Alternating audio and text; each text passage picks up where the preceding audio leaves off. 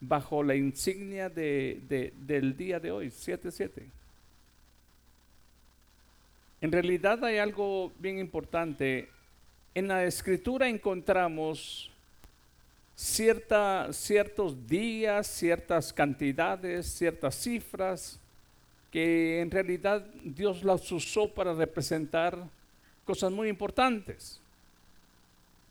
Pero escuchemos, no fue la idea, ni es la idea de Dios entrar en manos en una idea de la cábala de tratar de introducir a una iglesia a ser, o a un pueblo a ser supersticioso. No, nunca. Siempre Dios tiene sus razones, por qué 12 tribus, por qué 12, 12 discípulos, eh, por qué los doces. En la escritura vemos en realidad este, los 40 que aparecen desde el principio de Génesis.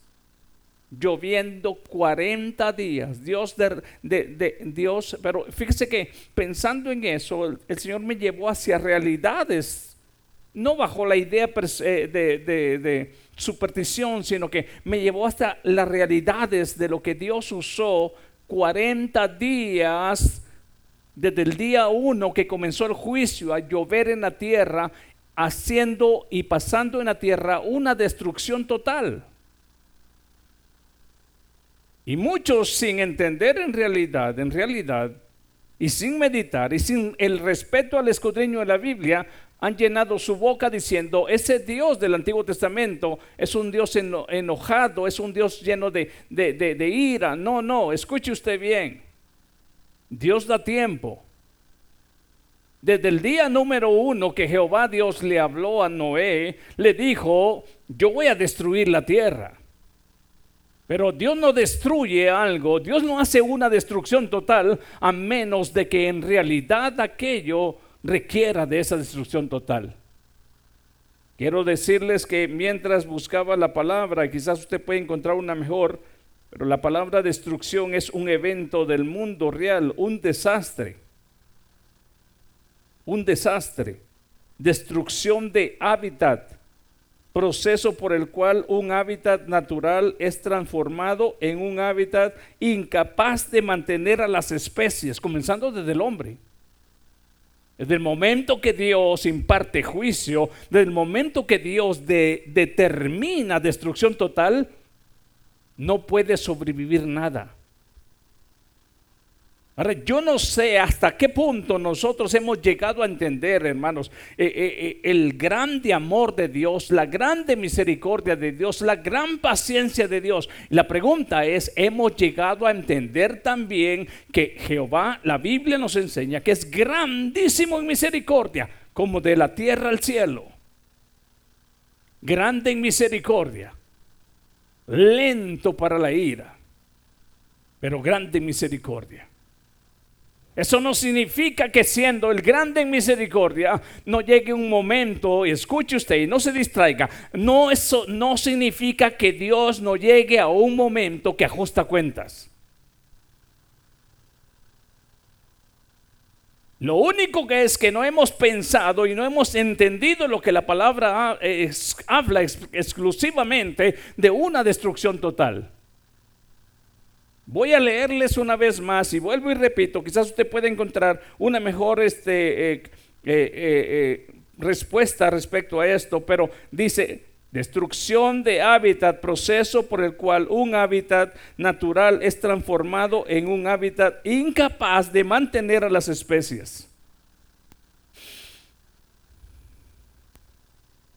Ahora, miremos en primer lugar por qué es que Dios manda una destrucción total.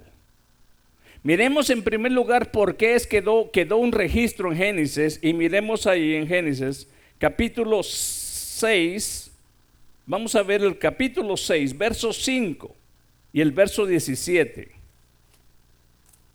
Hablaremos de la misericordia de Dios, hablaremos también del tiempo que Dios concede antes de destruir. Escuche usted algo, el tiempo que tuvo Noé predicando y hablando que había, habría un tiempo de destrucción, la gente pensó que estaba loco.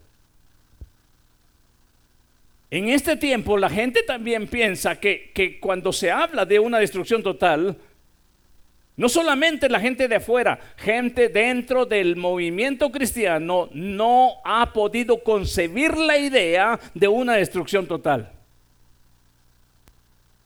Y lamentablemente muchos piensan que Dios está bromeando. No, Dios no bromea. Dios ama en serio. Dios tiene misericordia en serio, pero Dios también ajusta cuentas en serio. Yo no sé hasta qué punto hemos llegado a entender eso, pero quiero decirles que el Espíritu del Señor me dirigía hacia esta palabra y mire lo que dice Génesis, porque usted va a ver, hermanos, lo que dice en Génesis capítulo 6, verso 5. ¿Lo tiene usted? Escuche lo que dice. Y vio Jehová que la maldad de los hombres era poca o era mucha en la tierra. Era mucha en la tierra y que todo designio de los pensamientos, todo lo que pensaban, todos los designios de los pensamientos del corazón de ellos era de continuo solamente el mal.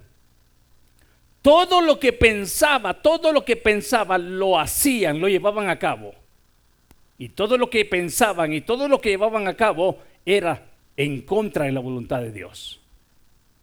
Y dice la palabra, dice, solamente el mal. Y se arrepintió Jehová de haber hecho hombre en la tierra. Y le dolió en su corazón. A Dios le duele tener que tomar. A Dios le duele en su corazón que tomar una decisión de una, dígalo usted, de una de una destrucción total. No lo hace riéndose, no. Dios mismo siente ese dolor de tener que llegar a ese punto extremo de tener que acabar aún con toda la creación o, la, la creación humana y de los animales y de todo lo que estaba en aquel momento Ahora, mire lo que Jehová Dios dice. Mire y observe en el verso 6. Y se arrepintió Jehová desde, dice el verso 7, dijo Jehová, oiga, y dijo Jehová, raeré. ¿Qué es la palabra raeré? Voy a exterminar. ¿Ah? voy a arrancar de raíz, voy a, destruir en totalidad. Cuando se destruye algo, quedan ruinas. Hasta las ruinas voy a desaparecer. Muchas veces hemos tenido en nuestra mente, oh no, es que Dios no es capaz porque Él es un Dios de amor. No se nos olvide que es un Dios de justicia también, que es un Dios santo también. Y por su santidad Él tiene que actuar en contra de esa maldad y ese pecado que aún pasa los límites de la tolerancia de Dios. Ahora escuche usted bien algo. Dios no destruye sin que antes avise. Y lo hizo a través de la misma acción de Noé construyendo el arca por cuántos años. ¿Cuántos años? ¿Cuántos años? ¿Cuántos años llevas que Dios te está hablando? A aquella generación Dios le habló a través del trabajo de Noé. ¿Cuántos años llevas que Dios te está hablando y Dios te está hablando y Dios te está hablando? No es que Dios se le olvide, Él está teniendo misericordia contigo, porque cuando Él ajuste cuentas habrá destrucción total. Pero a veces pensamos que Dios juega. A veces pensamos que Dios bromea. ¿Cuánto tiempo tienes que Dios te está anticipando? Lo hizo allá en Nínive, mandó a Jonás y Jonás comenzó a hablar desde el primer día y Jehová le dijo a Jonás, este es el mensaje, Nínive será destruido en 40 días. ¿Qué si Dios te está dando 40 días y este es el último? ¿Qué si este fuera las últimas media hora de esos 40 días? Y Dios estará a punto de entrar en acción. Porque lo que Él dice, Él lo cumple. Él no es hombre para que mienta, ni hijo de hombre para que se arrepienta. Somos nosotros los que pensamos que Dios olvida. Es tardo para la ira, sí, pero cuando llega, ajusta cuentas. Escuche usted bien algo, hemos quizás querido nosotros vivir la vida, hemos querido haber hecho un Antiguo Testamento a nuestra manera y un Nuevo Testamento a nuestra manera. No, Señor, hay una forma en la cual Dios dejó para que a través de los hechos del Antiguo Testamento, dice el escritor de los Nuevos Testamentos, para que eso nos sirva a nosotros de ejemplo. Que Dios no bromea. Pero no podemos hacer nuestra propia Biblia que se acomode a nosotros. Y voy a hablar un poco de eso porque eso también viene una palabra que se llama sincretismo. ¿Sabe qué es sincretismo? Es querer adorar a Jehová y meter cualquier otra basura en conjunto y creer que Dios recibe una mezcla de adoración. Dios no recibe mezclas de adoración. Es lo que hizo Israel clamaban a Jehová y también clamaban al dios este Milok, Moloch. Ellos clamaban e, y mezclaban su adoración. ¿Sabe? Y le voy a decir algo bien importante. Sincretismo religioso es el producto de la unión de dos tradiciones religiosas diferentes que se asimilan mutuamente. Nacimiento de un nuevo culto con elementos y productos de ambos. Dos tradiciones religiosas cohabitando de forma armónica. Oh, tú no puedes servir a Dios y amar al mundo. Nadie, dice el Señor Jesús, puede servir a dos señores. Pero en este tiempo, lamentablemente, en este tiempo, lamentablemente, pensamos que Dios puede ser burlado y que podemos servir a los señores y a Dios no le importa. El punto es este, que la palabra es para despertarnos, porque este podría ser el número 40 si Dios está dando 40 días. Este podría ser el último día de los 120 que predicó Noé y la lluvia va a comenzar y cuando Dios cierra la puerta de la oportunidad, no hay mano de hombre que la pueda abrir. Y eso porque muchas veces se nos olvida. Mire, mire lo que dice. Raeré, dijo Jehová el verso 7, raeré de toda la faz de la tierra a los hombres que he creado. Desde el hombre hasta la bestia y hasta el reptil y las aves del cielo. Pues me arrepiento de haberlos hecho. En medio de esa destrucción total, Dios mira con misericordia a un hombre. Pero ¿por qué lo ve con misericordia? Porque este hombre, en este hombre había algo diferente. En este hombre había temor de Jehová.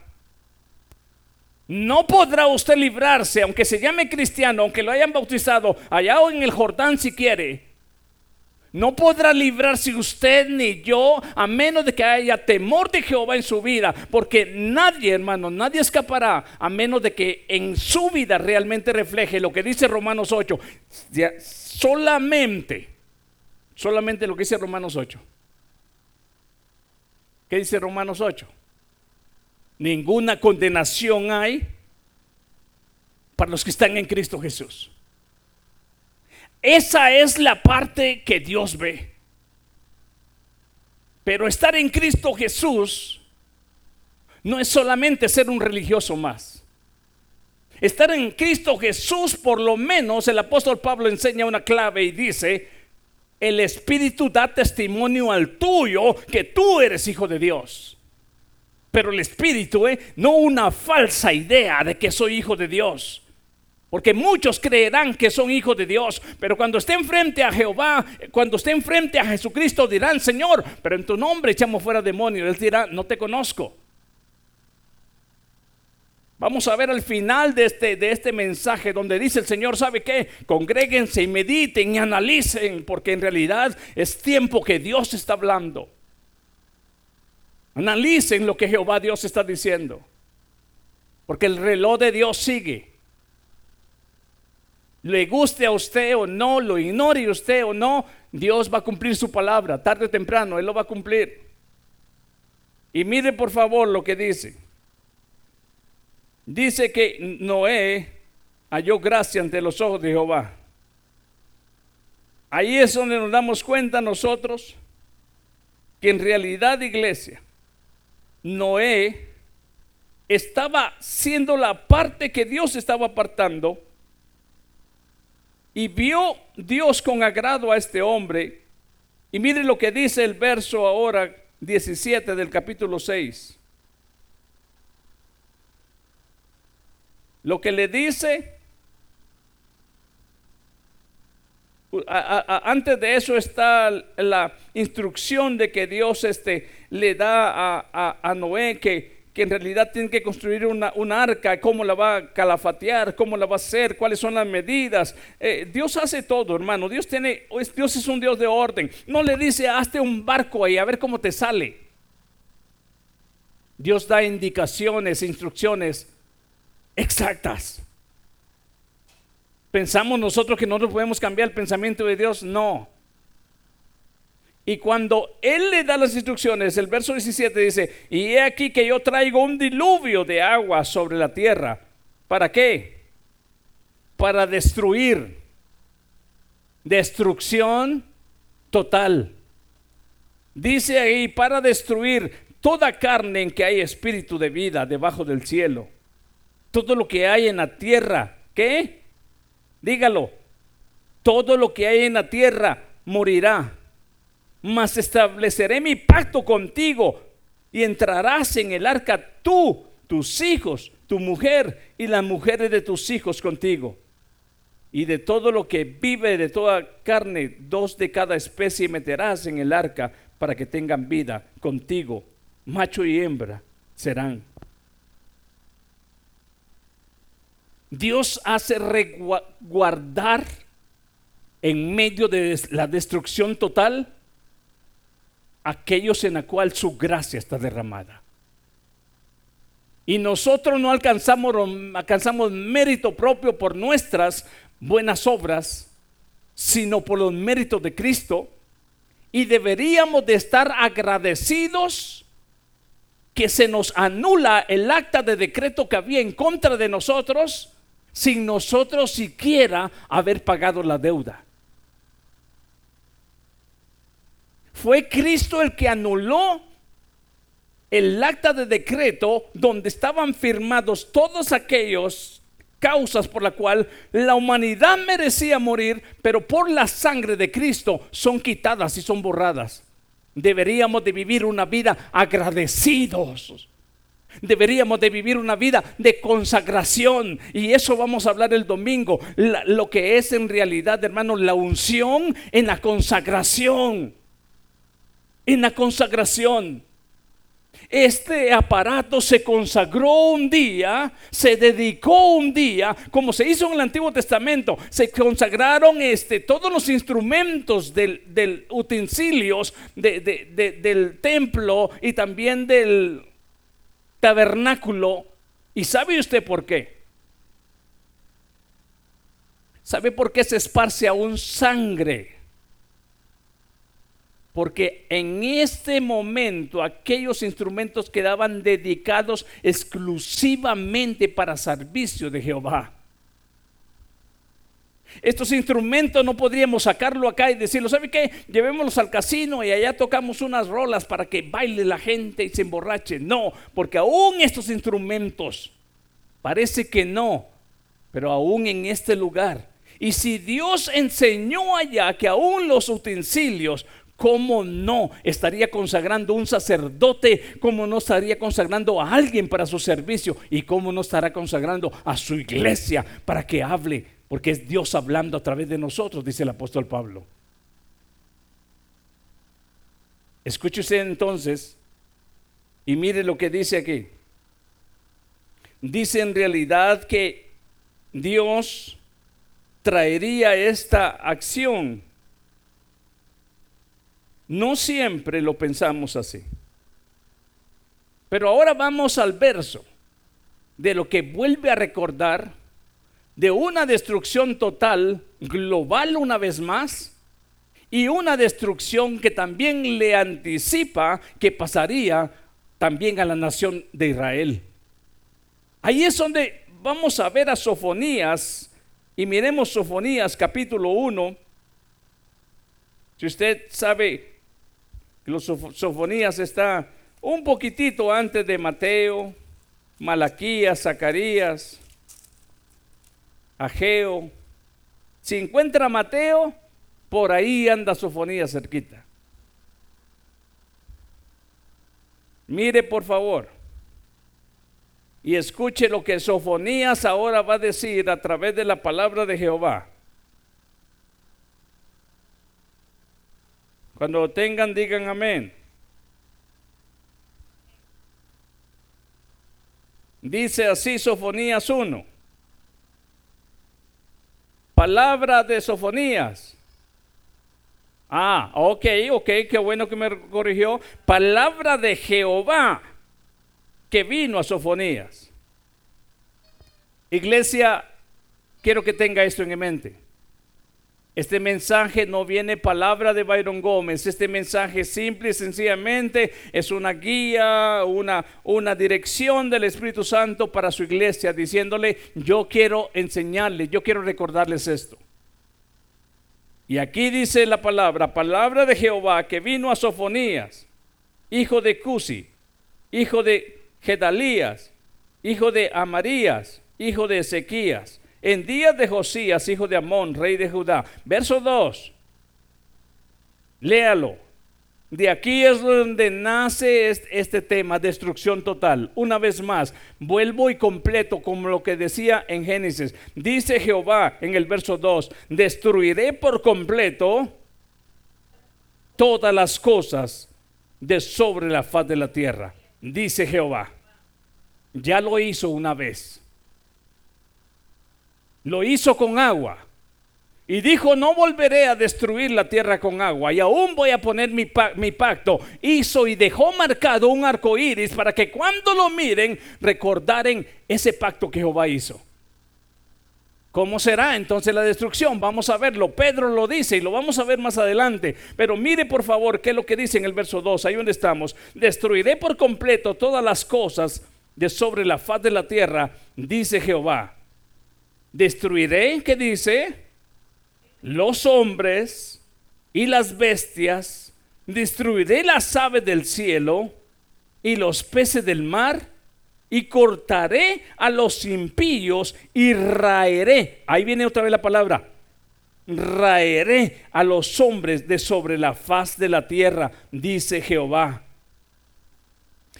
hasta ese verso 3 podemos ver en realidad una destrucción global. En el verso 4 miraremos una destrucción que vendría más adelante a Israel.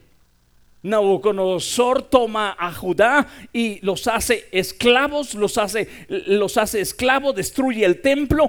Aquí aparecen dos destrucciones, pero en realidad la primera, fíjese usted, coincide y no sea parte de esta palabra coincide exactamente con lo que Pedro en realidad va a decir. ¿Cómo? Segunda de Pedro 3, verso 5, verso 7. Quede apartado Sofonías y no lo pierda, porque yo sé que le cuesta encontrarlo después. Déjelo apartado. Pero dirá Pedro a través del Espíritu Santo, ¿cómo? ¿Cómo es que Dios hará esa destrucción total en algún momento cuando Él ajuste cuentas, y cómo la creación misma, hermano, va a ser testigo de todo eso. Segunda de Pedro capítulo 3, verso 5. ¿Lo tiene? Dice así, estos se ignoran voluntariamente que en el tiempo antiguo fueron hechos por la palabra de Dios los cielos y también la tierra. Escuche un momento antes de seguir en esto. si por la palabra de Dios fueron hechos los cielos y la tierra, si de la nada Dios creó todo lo que existe, con su palabra, Él también, con su palabra, Él puede en un momento hacer una destrucción total. Muchos piensan que Jehová bromea. No, no está bromeando. Miremos lo que Pedro dice a través del Espíritu Santo. Algunos dicen, ignoran voluntariamente. ¿Sabe qué significa ignorar involuntariamente? ¿Lo sabes? Pero, ah, pero lo ignoras al grado de decir, no es importante. Pero sabe algo lo ignore o, no lo haga importante el hombre, Dios lo va a hacer. Y dice que voluntariamente, pero dice, escuche usted bien, y también la tierra que proviene del agua, dice al final, ¿sí? Y por el agua subsisten, verso 6, por lo cual el mundo de entonces pereció, abnegado en agua esa fue la destrucción de, aquel tiempo de Génesis. Pero los cielos y la tierra que existen ahora, donde usted y yo estamos viviendo, están reservados por la misma palabra. La misma palabra que creó, la misma palabra también puede destrucción total están reservados por la misma palabra, guardados para, léalo conmigo por favor, guardados conmigo para el fuego en el día del juicio y de la perdición de los hombres, hombres impíos. Mas, oh amados, no ignoréis esto, para que, para con el Señor un día es como mil años y mil años como un día. El Señor no retarda su promesa. Según algunos la tienen por tardanza, sino que es pa paciente para con nosotros, no queriendo que ninguno perezca, sino que todos procedan al arrepentimiento. Los 40 días están a punto de acabarse. Y Él está hablando y Él está diciendo, y Pedro dice, esta es la forma. Y mire lo que sigue diciendo en el verso 10. Pero el día del Señor vendrá como ladrón en la noche, en el cual los cielos pasarán con grandes estruendos y los elementos ardiendo serán deshechos y la tierra y las obras que en ellas hay serán quemadas. Puesto que todas estas cosas han de ser deshechas ¿Cómo no debéis vosotros andar en santa y piadosa manera de vivir? Esperando y apresurándonos para la venida del día de Dios, en el cual los cielos encendiéndose serán deshechos y los elementos siendo quemados se fundirán. Pero nosotros, oh, como Jehová, yo gracia en Noé. Hoy usted puede decir con convicción, no con altanería, ni tampoco con una falsa, hermanos, una falsa idea o una, una falsa quizás este jactancia, no, sino con la misma idea que Jehová Dios vio a Noé. Dice, pero nosotros esperamos según sus promesas cielos nuevos y tierra nueva. ¿Qué espera usted? ¿Espera usted un juicio? ¿Espera usted ver esos elementos ardiendo, viendo una destrucción total? ¿O usted anhela día a día porque el Espíritu le hace recordar cielos nuevos y tierra nueva? ¿Qué es lo que espera? Depende de lo que esperemos, así vivimos nuestro presente. Porque realmente lo que hace el hombre, el hombre, el hombre interior en nosotros, ese hombre que se va renovando día con día, esa vida espiritual, esa nueva criatura, es recordarnos que pronto viene el que ha de venir. Pronto viene el que dijo, yo voy a preparar lugar para ustedes. El que tiene esa promesa, que lo que hace cada día se purifica cada día se acerca. no se mancha, no se sigue ensuciando, no se sigue eh, hundiendo, sino que sabe que hay dos, dos acontecimientos que van a pasar, lo crea o no lo crea la gente.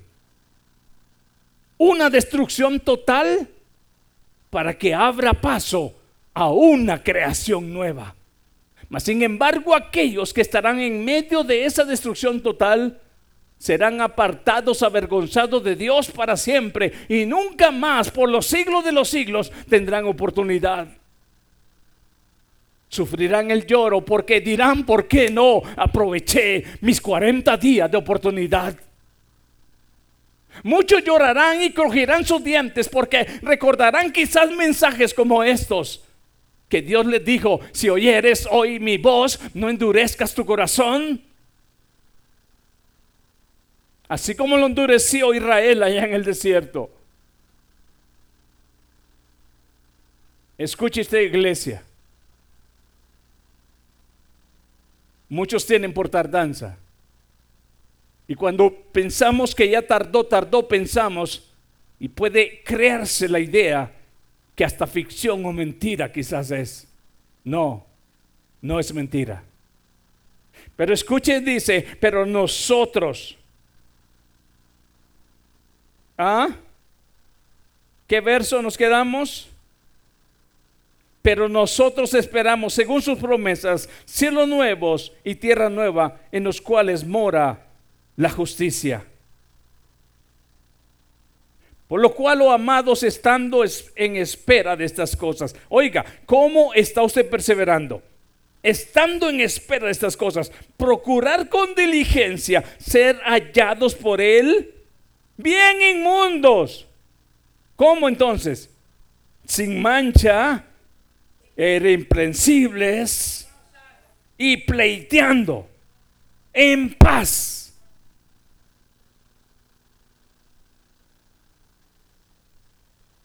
Wow, esto está duro. ¿Y sabe qué, iglesia? Esto nos enseña a nosotros en realidad. Regrese a Sofonías y va a ver lo que dice, sigue diciendo Sofonías. Mire por favor.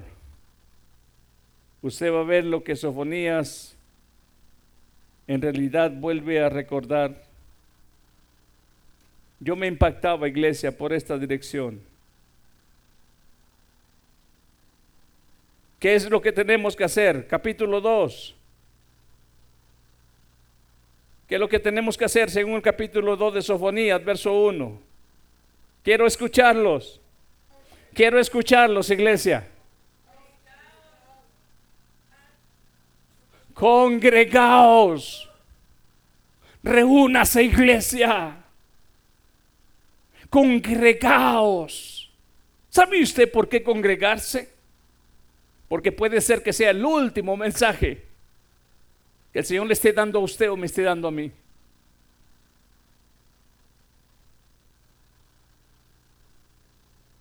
Pero cuando se congreguen, dice, mire lo que viene.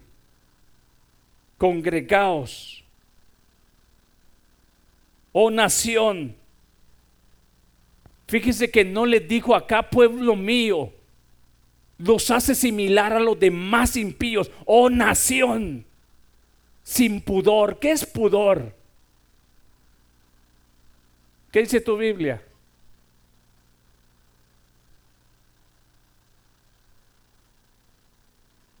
Nación desvergonzada. Hoy en este tiempo Escuche usted bien algo. También existe esa desvergüenza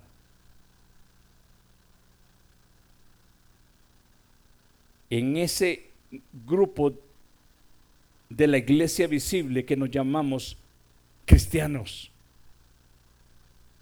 Porque la iglesia invisible ciertamente la conoce el Señor, porque Él conoce a los suyos. Pero cuando hablamos de esa iglesia visible, la desvergüenza está presente. Pero aún Jehová tiene paciencia en decirle, nación desvergonzada, congréguense. Pero ¿sabe usted para qué? Y escuche usted para qué. Para que mediten. ¿Mediten qué? Meditemos si en realidad estamos agradando a Dios o no, o nos estamos agradando a nosotros mismos. Si en realidad hemos oído lo que Jesús dijo, si alguien quiere venir en pos de mí, tome su cruz cada mes y sígame. Cada día tienes que morir tú. Pero mientras el yo siga reinando, yo quiero, a mí me gusta, no le daremos lugar a que sea Él en nosotros. Pero muchas veces repetimos desvergonzadamente, ya no vivo yo, sino que Cristo vive en mí. Pablo lo dijo porque lo estaba viviendo. Pero bien ras, bien fácil repetirlo el resto. Y Dios lo que diría, lo que eres ser es un desvergonzado que dices algo que en realidad no has podido meditar. Vives para ti, para tus gustos, para tus deseos, para tus alcances, para ti vives. Ponte a meditar, dice el Señor. Reúnanse y mediten. El hombre hoy hace, hace mm, lamentablemente alboroto de cuánta sabiduría tiene, cuánto poder tiene, cuánta riqueza tiene.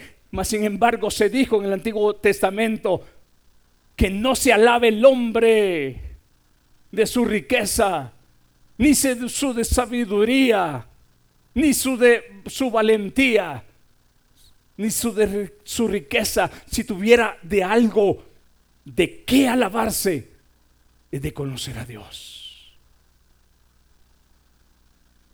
Pero de qué llenamos nuestra boca en el presente. Nunca somos los peores, siempre somos los mejores. Y Jehová Dios dice desde el cielo, oigan desvergonzados, reúnanse y pónganse a meditar, porque lo que va a venir no es cualquier cosa. Y si usted lee el capítulo 1 de Sofonías y dice el verso 14, escuche por favor qué dice el verso 14.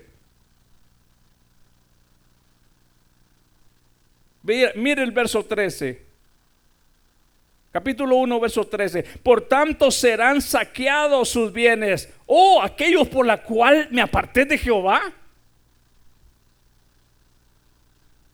Serán saqueados sus bienes y sus casas asoladas. Edificarán casas, mas no las habitarán.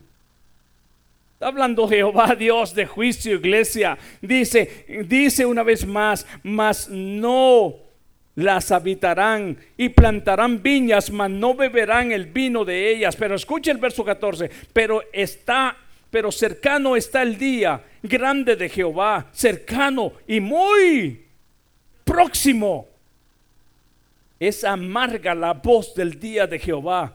Gritará allí, ¿quién? El valiente. Día de ira, aquel día, día de angustia y de aprieto, día de alboroto y día de asolamiento, día de tinieblas y de oscuridad, día nublado y día de entenebrecimiento, día de trompeta y día de algazara, algazara sobre las ciudades fortificadas y sobre las altas torres. Oh, mire, hermano. Y atribularé a los hombres y andarán como ciegos porque pecaron contra Jehová y la sangre de ellos será derramada como polvo y su carne como estiércol. Escuche el verso 18 y ojalá y esto se nos quede. Ni su plata ni su oro podrá librarlos en el día de la ira de Jehová. Si pudieras contratar un ejército con todo tu oro y con toda tu plata y quisieras pelear contra Jehová para defenderse, nada te podrá defender. Pero Jehová Dios dice, pónganse reúnanse y mejor mediten. Ahora mire usted, por favor,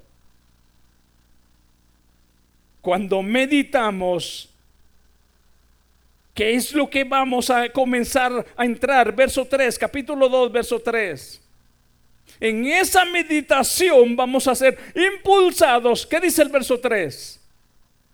En esa meditación vamos a ser impulsados a qué? ¿Qué es lo que esta generación anda buscando? ¿No es la plata y el oro? ¿No es el poder y la fama? Pero Jehová dice, ni tu plata ni tu oro podrán librarte. En otras palabras, si tu confianza está en tu oro y en tu plata y en tu dinero, quiero decirte que el día de la ira del Señor no podrá librarte. Mejor reúnete, mejor medita y comienza a pensar en esto y dice, buscad a Jehová todos los humildes de la tierra.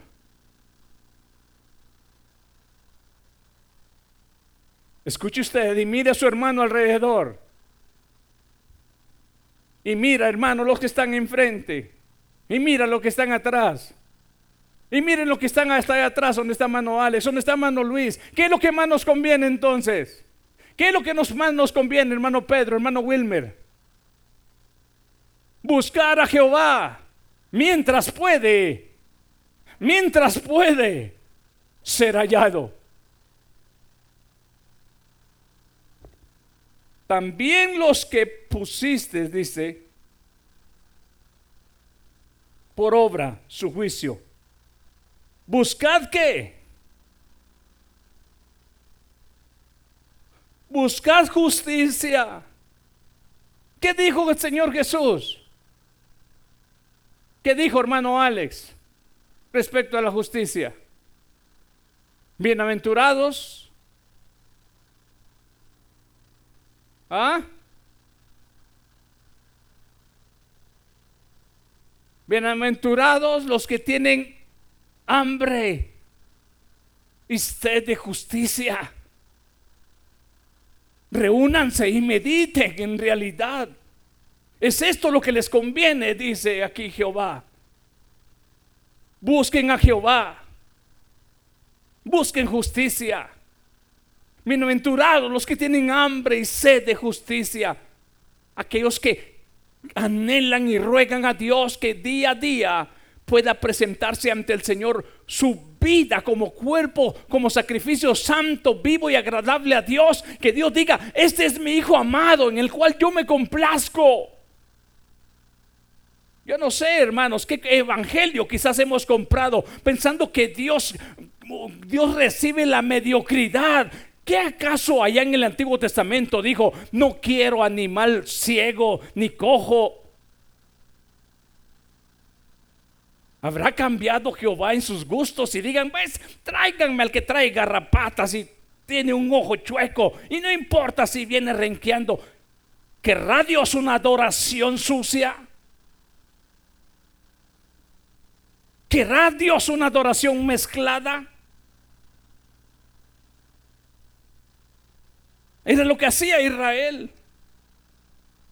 Clamaban a Jehová y también clamaban a sus dioses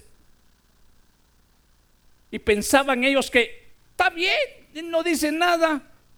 No dice nada, es la paciencia de Dios que te está sosteniendo. Pero cuando Él aprieta y escuche usted, dice, buscad justicia. Buscad qué? Mansedumbre. ¿Por qué mansedumbre, hermanos? No solamente habló Jehová diciendo allá, este, nación sin pudor, desvergonzada. No solamente le está hablando a una nación desvergonzada, sino que a una nación que hace alarde de su altivez, de su orgullo. ¿Qué más? De su arrogancia. Escuche usted bien, iglesia nación desvergonzada, busquen mansedumbre, reúnanse.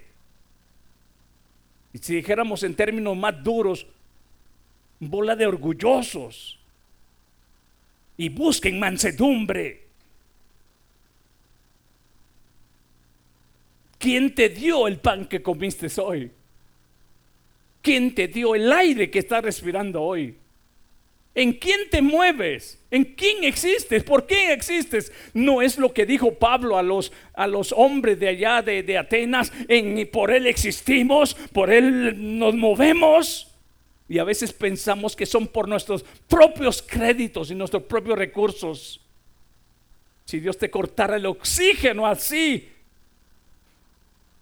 yo lo llegué a vivir y lo llegué a entender lo que es estar un momento sofocado, que no tener el oxígeno. Y te das cuenta lo valioso y lo hermoso por la cual darle gracias a Dios todos los días. Busquen mansedumbre.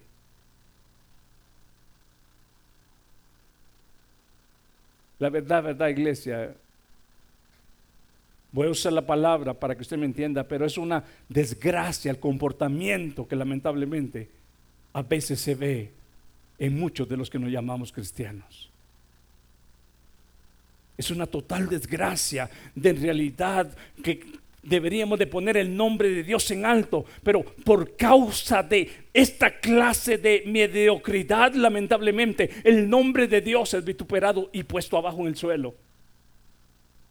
Pero Jehová dice, reúnanse y busquen mansedumbre. Este, esta semana hablamos como el apóstol Pablo cierra la carta a los Corintios en el capítulo 16 y dice, salúdense con ósculo santo. A veces ni la mano le quiere dar a tu hermano. Que Dios tenga misericordia de eso.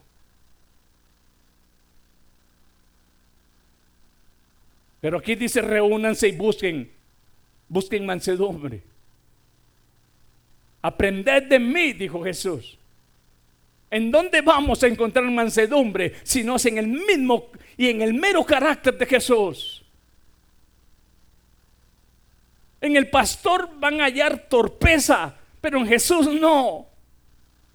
En el pastor van a encontrar injusticia, pero en Jesús no. Por eso el escritor de Hebreos dice, pongan los ojos en Jesús, el autor y de la fe. Cuando estemos delante de Jehová, cuando estemos delante de Dios, no podremos tener excusas. Es que no nadie me dio ejemplo. Jesús es el ejemplo perfecto. Si no lo tomamos, no tenemos excusa. Y si estás y eres y vives como vives, no es por culpa de nadie más, es porque tú o yo no hemos aprovechado la voz de alerta o de anticipación. Y dice así, buscad mansedumbre. Esa palabra de quizás, ¿qué dice tu Biblia, hermano, hermano, hermano? Quizás seréis guardados en el día del enojo de Jehová.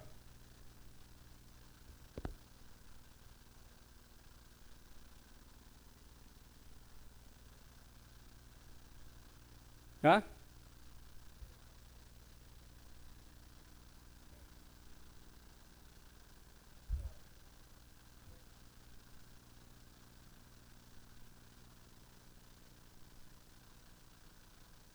Cuando el rey de Nínive se quitó las, las, las, las vestiduras, yo le voy a ser sincero y eso es mi pensamiento, usted ponga el propio.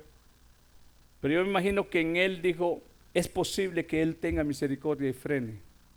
Él no estaba 100% seguro, pero por lo menos se estaba humillando. Él, su nación, los bebés y los animales. Nínive será destruida. Y si usáramos esa palabra, quizás Él tenga misericordia. Quizás esa palabra se, oyó en el Antiguo Testamento, quizás hallarás gracia delante de sus ojos. O sea, ¿sabe usted por qué, iglesia? Porque la verdad, verdad, aquí todavía hay una acción de, de, menesteroso, es decir, quizás Él extienda, tal vez Él se apiade de mí, pero sabe que al hombre de corazón contrito y humillado, Dios no lo desecha, Dios no lo desprecia.